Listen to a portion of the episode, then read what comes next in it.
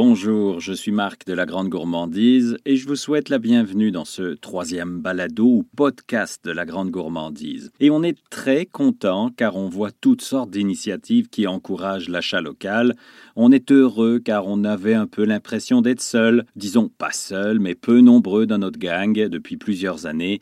Et là, notre gang s'agrandit justement. Waouh, bravo à toutes ces initiatives, que ce soit On se serre les coudes, Ma Zone Québec, le panier bleu et tous ceux qui existaient avant, comme Mathurin et Signé Local, pour ne citer que par exemple. Le mot balado est vraiment l'idéal pour décrire notre émission, puisque nous vous emmenons en balade sur les routes virtuelles du Québec.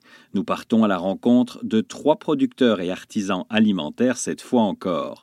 Nous irons à l'île d'Orléans parler de vin et de cidre, ensuite petit tour en Beauce pour des produits de l'érable, et enfin détour par Charlevoix pour parler tomates, mais plutôt de vin de tomates. Et oui, ça existe, et c'est un produit québécois. Alors, embarquer, c'est un départ. Moi, personnellement, c'est Christian Hébert. Euh, je suis producteur agricole depuis déjà euh, plusieurs années. J'étais dans le milieu laitier avant, production laitière. Et puis, euh, depuis euh, cet automne, on est nouveau propriétaire d'un verger vignoble. Et, euh, on découvre tout ça là, en même temps que, à mesure que ça avance. C'est une année pas évidente pour découvrir plein de choses, mais ça va quand même bien. Là. Et vous êtes où? Dans quelle région? On est situé à Sainte-Famille, île d'Orléans. C'est mon entreprise, c'est le domaine de la source à Marguerite. On produit des vins, essentiellement le rouge pour l'instant. On fait aussi quelques cidres. Et puis, euh, sur l'entreprise, il y a de l'autocueillette. À l'automne, on, fait l'autocueillette pour, euh, pour les clients. Est-ce que c'est une grosse période de travail pour vous actuellement? On est quand même occupé euh, pratiquement toute l'année parce qu'à ce temps-ci, déjà, c'est commencé la taille des pommiers. Dès qu'on va terminer la taille des pommiers, on se lance dans les vignes, tout redresser le palissage, ces choses-là. Puis là, surtout cette année, on a beaucoup de choses à faire. Ça faisait au moins deux, trois ans là, que c'était un petit peu moins bien entretenu. Donc, on essaie de redresser. Et puis après ça, l'été, on, espère en juillet avoir un petit, euh, un petit, comme on dit. Après ça, euh, l'automne va arriver. Euh, c'est les récoltes. Puis après ça, on, embarque dans la transformation de, de vin et de cidre. Et si je veux acheter vos produits, où est-ce que je vais? Essentiellement à la boutique mais on a aussi en SAQ, on a deux produits en SAQ, on a un vin rouge et puis euh, le Ticoc, un site de glace qui se trouve en SAQ. Et puis le reste, c'est à la boutique, quelques commerces, quelques épiceries dans le Vieux-Québec. Et euh, on a aussi, j'ai oublié de dire tantôt, on a aussi la poire. On fait un vin de poire qui est très prisé aussi. J'imagine qu'il y a des impacts de la situation actuelle. C'est sûr que oui, parce que là, la boutique est fermée depuis quand même, ça fait déjà au moins un mois. Et nous, c'était vraiment beaucoup touristique. Euh, donc, euh, les touristes, ben là, euh, c'est comme arrêté complètement. Donc, toutes les ventes à la boutique, c'est complètement fermé. Donc, on a essayé de lancer l'achat en ligne. ça existait déjà. On a un site Internet qu'on peut aller voir. Puis, ça existait déjà. Là, on a mis ça à jour un peu mieux pour essayer de se réorganiser.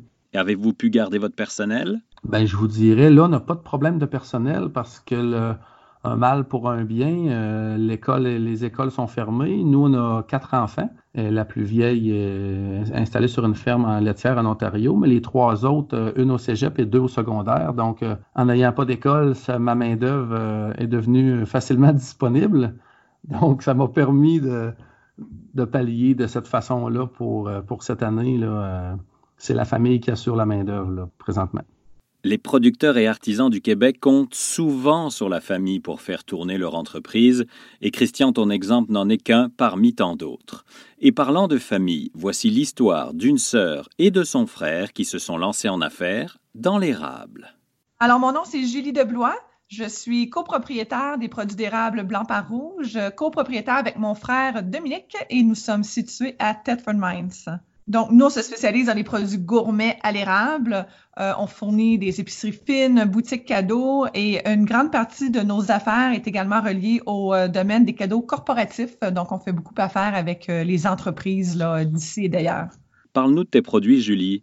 Eh bien, nous, en fait, c'est pas compliqué. On est, euh, on se concentre vraiment sur le sirop d'érable biologique. On est producteur de sirop d'érable bio et on l'utilise dans la fabrication de tous nos produits, que ce soit des produits traditionnels comme le beurre d'érable, le sirop d'érable ou les gelées d'érable. On a également des produits plus gourmets, plus foodies, comme des confits d'oignons, sauce barbecue, des poivres noirs à l'érable mais toujours à la base fait avec du sirop d'érable biologique. Puis on essaie d'aller chercher une niche euh, qui est plus traditionnelle et également une niche qui est plus foodies et plus recherchée.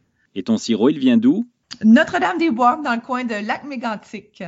Vous avez même fait une belle incursion à l'international. Tout à fait. En fait, nos produits ont été découverts dès leur lancement par une compagnie de marketing à Los Angeles. Et dès le départ, on s'est retrouvé dans les sacs cadeaux des nominés aux Oscars, aux Academy Awards à Los Angeles. Donc, ça nous a toujours fait une très, très belle visibilité à l'international. Et on a des contacts également avec l'international, effectivement. Ta façon de travailler a dû changer dernièrement. Elle a certainement changé. Euh, nous, notre modèle d'affaires, c'est beaucoup le détail et euh, le corporatif. Je dois avouer que, bon, en étant deux euh, qui travailleurs en temps plein sur la compagnie, nos priorités n'étaient pas toujours les ventes en ligne. Et avec ce qui se passe présentement, eh bien, on a refocusé un peu nos priorités. Donc, on travaille beaucoup plus sur tout ce qui est médias sociaux, euh, vente en ligne. Donc, la crise actuelle va nous permettre d'aller développer un peu plus cette, ce secteur-là, si vous voulez, de l'entreprise. Euh, donc, euh, quand tout va revenir à la normale, si on peut dire ça comme ça, eh bien, on va avoir un peu plus d'efforts de de ce côté-là. Donc, c'est peut-être le bon côté de tout ce qui arrive présentement, c'est que ça nous permet de focuser sur des choses qu'on avait un peu mis de côté dans les derniers temps. Internet est vraiment la nouveauté, ou en tout cas l'axe de vente désormais prioritaire. C'est ce qui ressort le plus de nos discussions avec les entrepreneurs alimentaires du Québec. Notre route d'aujourd'hui va s'achever dans Charlevoix. Tout un plaisir.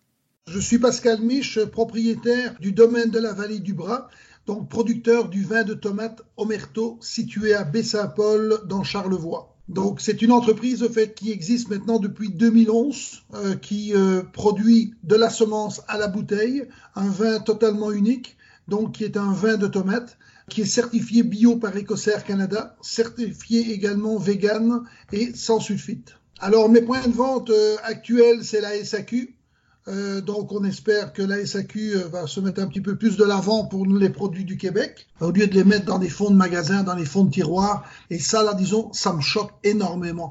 Je trouve au fait que la SAQ, c'est une société d'abord qui appartient au Québec, et je trouve au fait que nous devrions mettre un petit peu plus en avant les produits qui sont faits d'ici. On a également en fait certaines épiceries fines également euh, dans lesquelles avec qui on travaille et certains restaurants également. As-tu changé tes habitudes de travail dernièrement? Moi, ce que je veux surtout faire, en fait, c'est euh, relancer un petit peu plus le local, l'achat, disons, euh, de, matières premières, comme par exemple la bouteille et ainsi de suite. Ça, c'est malheureux, en fait, mais ça, ça vient toujours de l'extérieur. Mais au niveau récolte, ça, là, disons, euh, ça va dépendre de la température, toujours d'année en année, et ça, c'est déjà un point. ce que je me pose comme question, est-ce que je vais avoir le personnel assez, assez de personnel pour dire de pouvoir faire mes, plantations qui aura lieu à la mi-juin. Ça, c'est le, le grand questionnement que je me pose aujourd'hui. Et vois-tu une grande différence dans tes ventes actuellement? Euh, actuellement, tous mes points de vente sont fermés, sauf la SAQ, et comme ça rentre au compte-goutte, euh, on, a, on a vraiment un impact euh, assez majeur au niveau, euh, au niveau des ventes à ce moment-ci. Vous l'entendez, la situation actuelle a vraiment des répercussions sur le quotidien de nos artisans québécois. Alors n'oubliez pas de garder le réflexe d'acheter local le plus possible. Une statistique intéressante pour terminer. Si chaque famille québécoise achète pour 20 dollars de produits d'ici chaque semaine, on va pouvoir créer tous ensemble 100 000 emplois ici, chez nous. Voilà, c'est ici que s'achève notre troisième balado. S'il vous plaît, abonnez-vous et partagez ce podcast, faites-le connaître, ça nous aidera beaucoup. Si vous avez des commentaires, écrivez-nous à info à commercial lagrandegourmandise.org. Prenez soin de vous, à la prochaine.